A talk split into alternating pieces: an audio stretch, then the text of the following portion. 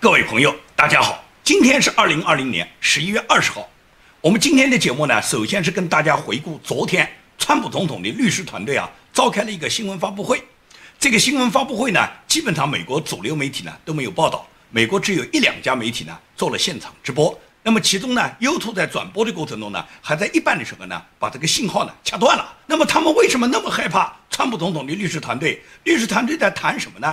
昨天川普总统的律师团队。出来了三个人，第一个呢就是川普总统的私人律师朱利安尼，第二个就是川普总统团队知名的大律师鲍威尔。鲍威尔呢曾经担任过联邦的检察官。那么昨天呢，主要是朱利安尼和鲍威尔他们两人参加新闻发布会，他们两人是主角。那么还有一个女孩是站在朱利安尼后面的，很多人都以为她是打酱油的，其实这个女孩是川普总统竞选团队的高级法律顾问。她的名字叫珍妮安妮，思路清晰，言辞犀利。So excuse me, we're not at the questions at this point. My, uh, my name is Jenna Ellis, and I'm the senior legal advisor uh, to the Trump campaign. And I'd like to just explain now uh, where we've been and where we're at, and what you can expect from this process. So what you have heard, I'm sure, in the fake newspapers tomorrow will be one of two things: either there was not sufficient evidence that we've presented, or we spoke too long. Okay, so what you've heard now is an, basically an opening statement. This is what you can expect to see when we get to court to actually have a full trial on the merits, to actually show this evidence in court and prove our case. This is not a law and order episode where everything is neatly wrapped up in 60 minutes. For those of you who are here in this room or have maybe tuned out in other networks, clearly you've never been court reporters.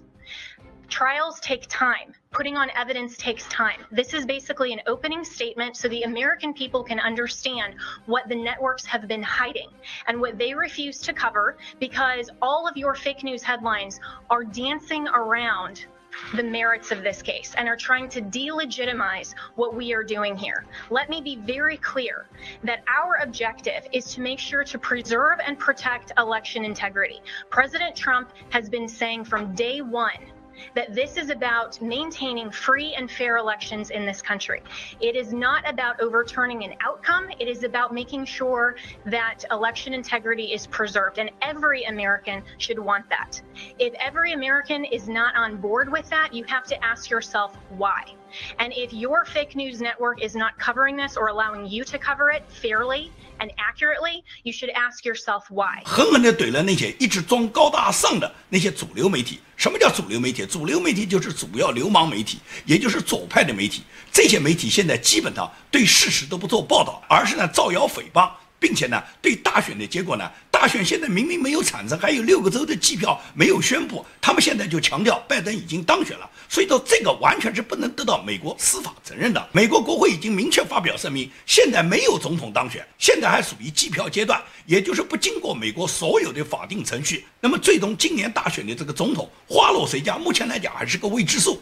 那么川普总统的律师团队呢，昨天之所以要发布这个重大的这个新闻发布会，实际上就是要把。他们所掌握的一些线索向公众披露，把一些重要的证据，他们已经掌握的证据向公众呢做了有限度的披露。目前来讲，川普总统他的律师团队，他这个诉讼策略呢，我觉得已经初步明了了，就是有限度的暴露一些证据。不可能把所有证据都拿出来，因为这些证据很多都需要到法庭上才能提供。现在你过早的提供了，对证人和证据的取得，以及有人呢就会毁坏证据了。所以到目前来讲，很多证据呢是有限度的披露。现在重点呢是要在选举的完整性上面已经遭到迫害的这个结论上，要把这个结论呢让法庭知道，让公众知道，争取呢最终呢所有的证据呢都能拿到高院去判决。那么最终呢让众议院来投票。走众议院投票的这一项呢，那么川普总统肯定最终就能够胜出了。所以我总体上对川普总统整个选情呢是保持着极大的乐观。而新闻发布会只是所有的诉讼阶段里面重要的一步。并不是现在已经取得了胜利，不是很多自媒体的那个瞎讲什么现在已经取得了决胜性的阶段。现在目前来讲，诉讼是采取虚虚实实，有的地方有些案子是要把它撤掉，因为没有意义，不要浪费精力，不要浪费金钱。那么有的案子要穷追不舍。最重要就是整个美国大选选举它的完整性已经受到破坏。那么受到破坏以后，也就是本年度的这个大选。它已经不是美国宪法所赋予的真正的大选能够得到公平公正的这么一个结果了。那么在整个这个大选的过程中，各种舞弊事件，各种有组织有目的的对选票进行的篡改，对整个选举结果的影响。目前来讲，选举的完整性已经受到破坏，也就是最终要把这个官司上诉到最高大法院，让最高大法院认定美国大选今年的大选它的完整性受到破坏，它已经不是宪法所认定的这么一个公平公正的选举了。那么面对着已经破坏的一个选举，前面这个投票的这些过程中造成的这些舞弊事件，有些是很难已经把它说清楚了。既然目前的这个选举不能够表达美国人民真实的心愿。那么最终就有可能走到众议院选举的这个程序，因为众议院选举仍然是代表美国人民，所有的众议员都是美国人民选出来的嘛。那么最终就是一周一票嘛，用一周一票的方式来决定本年度的这个大选，最终总统的竞选人是谁能够最终当选。所以走到这一步呢，显然是需要诉讼程序呢能够最终走到最高法院，而且能够让最高法院的大法官认定是本轮大选。目前所看到的情况，也就是大选的完整性已经受到破坏。现在看到的这些选举结果，很多结果都已经不真实。那么在如此不真实的情况下，你说让美国人民重新再投一次票，这个不现实。那么因为美国宪法有现成的程序，在第一轮投票不能够确定谁是当选的总统，或者是有些票最高法院大法官完全不能认定这些州他的这些选票继续有效。那么川普也好。拜登也好，他们两人都不足两百七十票，在都不足两百七十票的情况下，就会进行到下一个阶段的选举。下一个阶段的选举就是在众议院以一周一票来推出下一年度的总统。那么，最终川普总统是否能走到这个程序，我们还拭目以待。这也是川普总统他整个诉讼团队，他目前掌控了证据以后，不断的诉讼，然后通过这个诉讼，最终能够是否往这个方向发展。我个人认为是完全有可能走到这一步的，因为目前来讲呢，拜登可以讲他个人的这个选票啊，已经非常非常的多，这些选票呢多到呢多到让人咋舌的地步，也就是拜登的选票早就超过了奥巴马，早就超过了克林顿，早就超过了希拉里。拜登在民主党的支持度，你觉得就到了那么高吗？而且在很多州，所有投票的人数已经远远超过选民的人数，这是明显的不合理，这是明显的经不起推敲，这是明显的作弊。那么至于是哪个环节作弊，现在没有那么多证据，或者很多证据已经被毁坏了。但是从逻辑上就讲不通啊！你这个州一共登记的选民，比方说只有一百万，怎么选票会选出一百一十万呢？那多余的十万是哪来的呢？我相信大法官们是肯定会推敲这个问题的。所以说呢，在目前的选举已经被破坏的情况下，在拜登这个得票已经非常虚高的情况下，而且随着这个票不断的开出，拜登的这个票还在上涨，涨到你都不敢相信的地步。你觉得美国历史上可能产生这么高的一个得票数吗？尤其是产生在拜登这个已经年近八十、老年痴呆症，连一个句子都说不完整。对本轮大选，他自己做过一个讲演，在这个讲演中，他自己都亲口承认，他组建了美国历史上最广泛、包罗万象的选民欺诈组织。We have put together, I think, the most extensive and inclusive voter fraud organization. In the history of American politics。这就是拜登自己讲的话吗？随着拜登他自己已经到了老年痴呆症，他讲什么他都搞不清。他跟别人讲他组织了选民欺诈组织，你觉得拜登他是真实想告诉选民他现在就是大选欺诈吗？我认为他不会这样去讲，但是他已经词不达意，他没办法表达清楚。这就是拜登，他现在就这个状态。你觉得他现在被美国人民选了八九千万张票，你相信吗？但是现在统计的结果就是这样啊。下面统计结果马上就过亿了，最后就变成了全美国的选票选他一个人都不够啊，超出全美国的选民人数都是可能的。所以说，这就是目前本轮大选我们看到的这个结果嘛。在昨天，白宫召开了新闻记者发布会，彭斯副总统在这个新闻记者发布会上面回答了关于美国疫情变化以及美国本届政府准备怎么严厉控制疫情的他个人表达的一个白宫的立场。那么，彭斯总统非常潇洒，这就像我在昨天节目里面提到的三剑客啊。彭斯总统非常像萧何，也就是这个人非常的内敛，他很沉稳，他从来不冒进，他呢甘做绿叶，陪衬好川普总统。在昨天他这个新闻发布会上面，他落落大方地告诉了所有的公众，也就是美国政府现在如何去处理疫情。他讲完以后，头都不回，掉头就走人了，留下一堆所谓主流媒体，就是那些主要流氓媒体的那些左媒的记者，高声嚎叫，在那个汪汪之叫啊。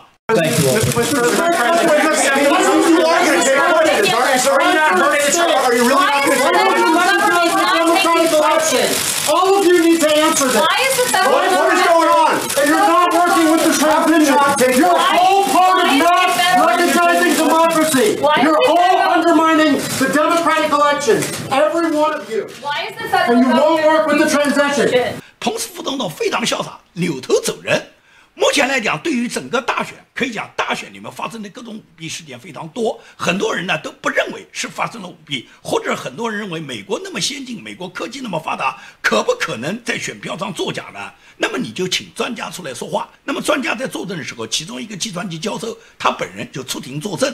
这个专家的话呢，你听完以后你就知道，美国大选啊，这个计算机里面的漏洞非常多，而且呢，这个计算机系统在选票系统里面非常脆弱，各个州呢购买的这个计算机系统呢都不一样，选票机的系统都不一样。那么有的州控制管理的比较好，所以说它这个选票统计的比较真实。那有的州问题就很大，所以说这个计算机教授他已经有十几年的从事计算机关于选票方面的研究，他从他的研究成果里面已经得出了，现在美国这个选举的计算机系统非常的脆弱。他就说他的团队很随意的就可以攻击这个系统，很随意的就可以修改了这个计算机里面选举的结果。他说你想想看，我们都可以随便修改这个结果，那么是不是美国大选结果有几个计算机的专家他就可以决定了美国未来的大选呢？因此到这个地步，美国现在这个计算机选票系统是非常不科学的，这都是专专家提出的科学意见。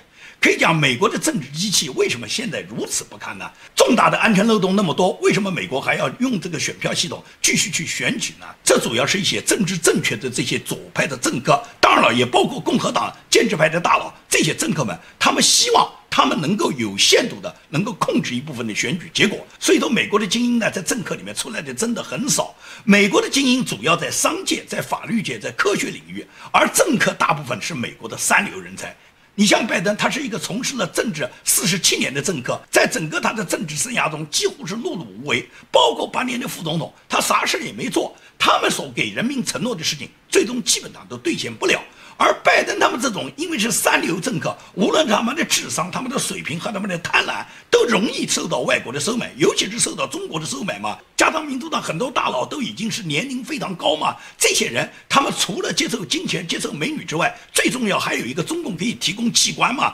所以说，很多这些年老的政客，他们都愿意到中国去更换器官。他们本人啊，他们的家属啊，都可以到中国获得他们所谓应急的、马上需要的器官。中共有的是啊，中共随时可以提供。因此，中共就用金钱、美女、用器官，就锁定了绝大部分的外国政要。那么，中共锁定所有外国政要，他的目的是什么？他的目的就是搞垮美国嘛，就是把红色意识形态渗入到美国嘛，就是通过。跟美国民主党，包括共和党了，这个不分左右，只要共产党能跟他有利益交换的，只要能被共产党用利益捆绑，用利益、金钱和器官能够捆绑上的美国的这些政客、这些政治家们，中共都会使用他这些手段的。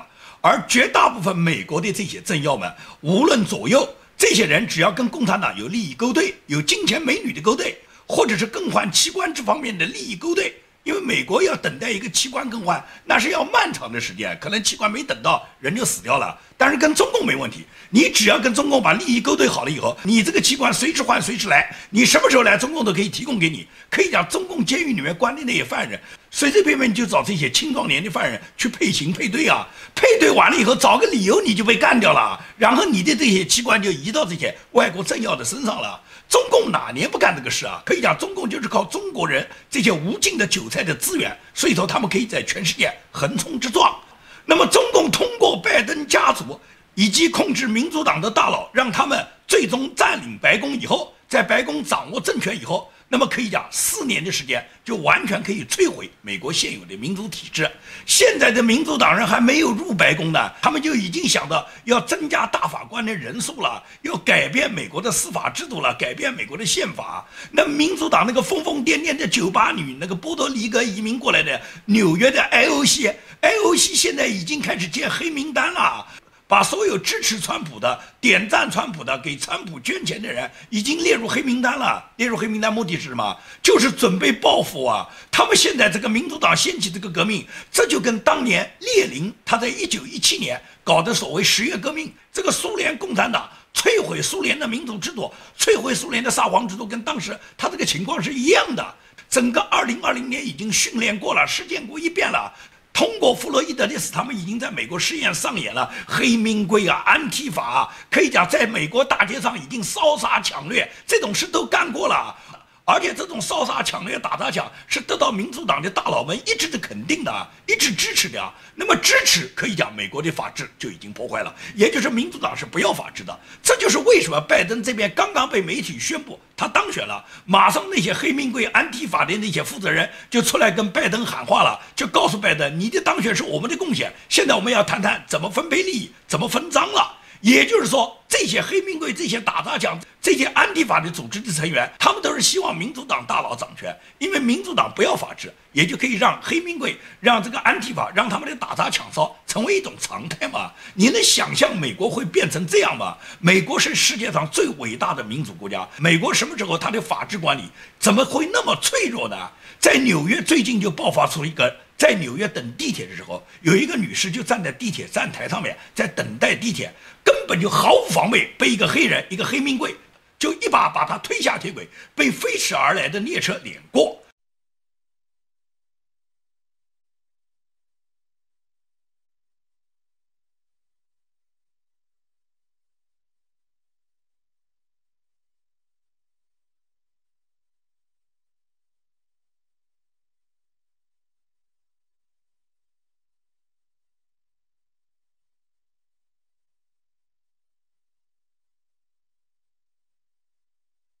这个黑名贵这个凶手，他是无目标的袭击啊！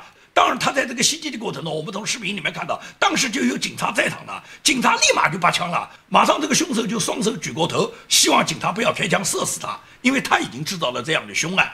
那么他可能警察是没有开枪射死他，因为他已经投降了吧？但是那个无辜的女生不就死掉了吗？为什么一个无缘无故的一个人站在月台上等待地铁时候，就突然后面出来一个什么黑名鬼，就把你一把推下月台呢？这种事能在美国发生吗？但是美国就活生生发生了，就在纽约发生了。所以说，美国的司法制度已经被破坏到什么地步？这就是民主党一直推崇的黑名贵嘛？黑名贵在美国就造成了这些漠无法治、这些打砸抢烧、这些无法无天、这些恐怖暴力袭击，全部出现了哇！你敢相信这是美国吗？这就是活生生的美国。现在这个支持这些黑名贵行动的人，还被美国人以八千多万的选票，说是马上要把他选上去当总统。你觉得美国是毁在这些政客的手上，还是毁在这些选举他们的这些美国人的手上啊？这个坟墓里面人都出来为拜登投票，拜登真的有那么高的支持率吗？网上有一幅漫画哇。川普和拜登讲，我可以把我这个总统的位置让给你啊，但是你要把那个一八二零年就给你投票的已经活了二百岁的那个选民把他介绍给我啊，我愿意像他那样获得一个长寿，活二百岁这个人生还不足以光彩了。那中国的习近平是扛二百斤，我只希望活二百岁。总统你去做，你把那个一八二零年给你投票那个人把他给我找出来。那么网上为什么有这样的漫画呢？显然就知道。拜登这八千多万票里面有多少水分的票都是坟墓里面给他投出来的哇？你相信吗？所以趁着美国大选这种宪政危机，中共现在可以讲无法无天啊！中共现在洋乎的很啊！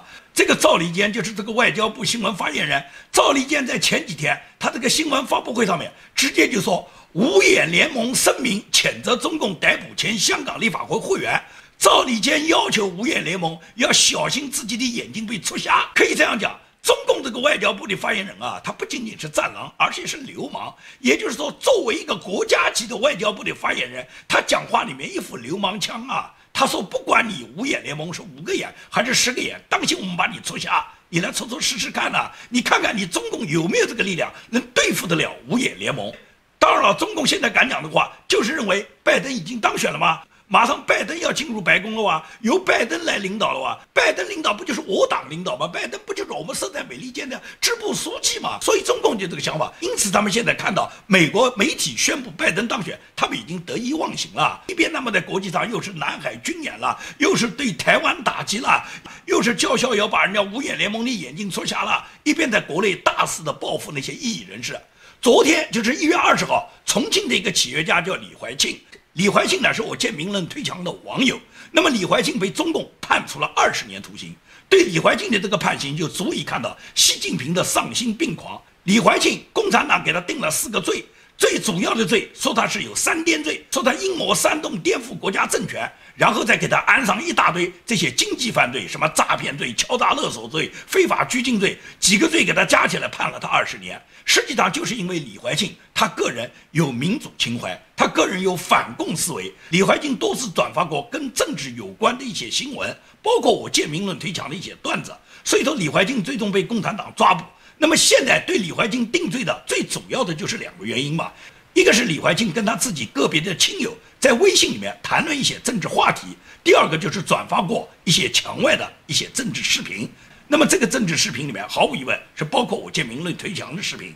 所以说怀庆作为我的一个网友，也作为重庆的一个企业家，他本来就是有民主情怀的人。但是共产党给他罗列其他罪名以后，当然了，三颠罪是排在第一。然后呢，把李怀庆呢就判了二十年。所以中共对李怀庆下的这个狠手，就可以想象到，他们对耿孝南一定也不会轻。耿孝南他们实在是找不到他三天的这个罪名，现在就说他是非法经营罪哇，最终就用非法经营罪，然后对耿孝南定很高的罪名。我觉得一定会。作为孝南还是怀庆，都是我在国内的网友。我们虽然没有直接联系，但是我们有其他间接的朋友。就是他们的好朋友，同时也是我建明的好朋友，我们一直是有往来的。无论是怀庆还是肖南，我们都有这方面的朋友，所以说我非常关心怀庆和肖南的案子。那么今天怀庆被判二十年，我就非常担心耿孝南最终落入共产党的这个黑手以后，最终对耿孝南也会下那么狠的狠手。这就说明习近平根本不考虑民意，根本不考虑什么民主，根本不考虑什么社会进步。习近平在中国就是一党专制，习近平在中国就是要封杀一切反对他的力量，无论是民间的还是党内的。而美国现在大选宪政危机，习近平又看到美国现在有机会了，利用美国的宪政危机，习近平下一个要报复的一定是台湾。这次他们为什么要出下人家五眼联盟？就是因为五眼联盟在香港问题上对他们进行了抗议，而香港不过是中共现在霸占香港，他们对香港打压，对香港民族毁灭只是他们的第一步，他们下一步就是瞄准台湾。只是一直忌惮的美国的军事实力，美国的军事打击。现在如果美国换上了拜登，由拜登来执政，那中共是绝对不会放过拜登执政这四年的机会，因为中共没把握四年以后是不是共和党又赢得大选，共和党会不会有彭斯、蓬佩奥这样的人来执政？如果这样人来执政，中共到哪里有武力统一台湾呢？所以他们就非常期待这次拜登能够入主白宫。不过这是中共痴心妄想了，这一次白宫是轮不到拜登去的。拜拜登轮不到他去白宫，拜登要去的是监狱。除了拜登要去，奥巴马、希拉里、克林顿全部要去。白宫将会由川普总统继续连任，由川普总统完成他的八年任期以后，才会把他的接力棒交给彭斯、交给蓬佩奥。所以，共产党你想武力统一台湾，你就做梦去吧！除非拜登上台，拜登上台，那么正好蔡英文你拜错了佛，那你就要承受你自己拜错佛的后果。好，今天的节目就跟大家说到这里，谢谢大家。